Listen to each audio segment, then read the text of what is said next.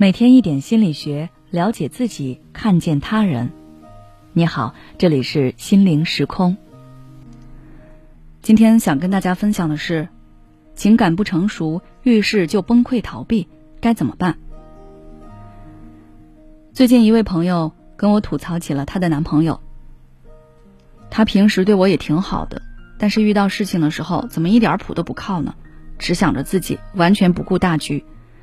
但凡遇到不合他心意的事情，或者出现了一些他意料之外的变故，他就会情绪失控，大发脾气，然后把烂摊子一丢。我不仅要处理问题，还要安抚他的情绪。现在我们都准备结婚了，他还这样，我是真的很累。我们人生在世，肯定会有波折，在遇到不顺心的事情时，有的人会想办法让自己的情绪稳定下来，然后想办法去解决问题。而有的人则会跟随自己的本能，做出一些不理智的行为。之所以会出现不同的反应，其实是因为他们的情感成熟程度不同。接下来，我们来看一下情感成熟的三个特质。第一，负责。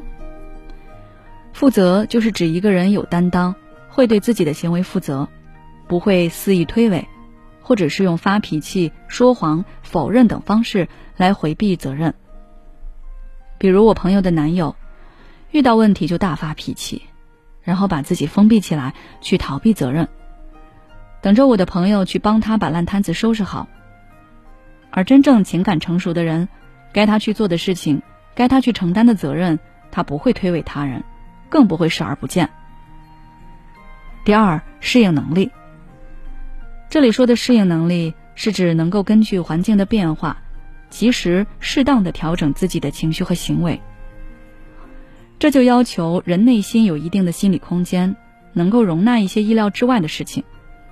变故发生的时候，可以冷静下来，根据实际情况来多角度看待问题，然后寻找多种解决办法去应对，而不是一遇到问题就心态崩溃，被情绪所控制，想要逃避或者是否定问题。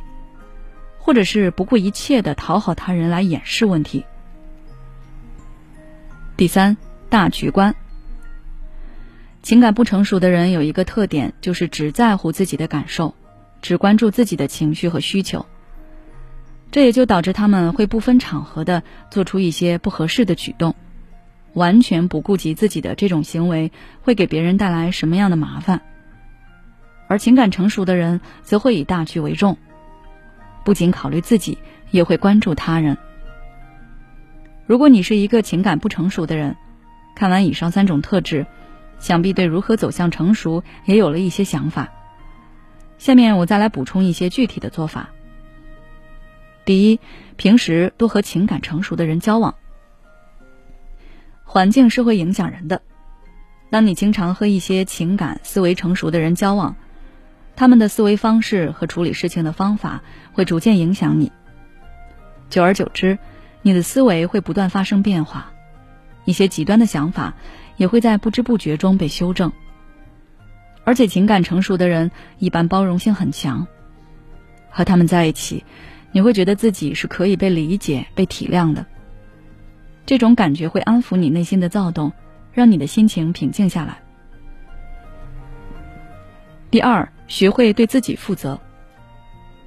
很多人对负责都有误解，有的人认为负责就是不把责任推卸给别人，或者负责就是要自我反思、自我批评。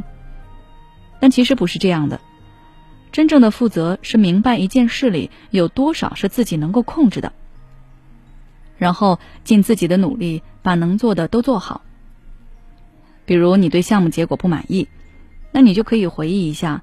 你原本希望项目能呈现出什么样的效果？然后对比一下现在的结果和当初预想的差距有多大？缩小这个差距，你可以采取哪些措施？之后就是要尽自己最大的努力去完善。而如果是你身边的人情感不成熟，那我建议你平时可以多引导他。当对方遇到问题、情绪崩溃的时候，切记不要再给他施加压力了。也不要指责对方不成熟、抗压能力差，毕竟每个人的情感成熟度都不一样。不要站在自己的立场上去肆意指责他人。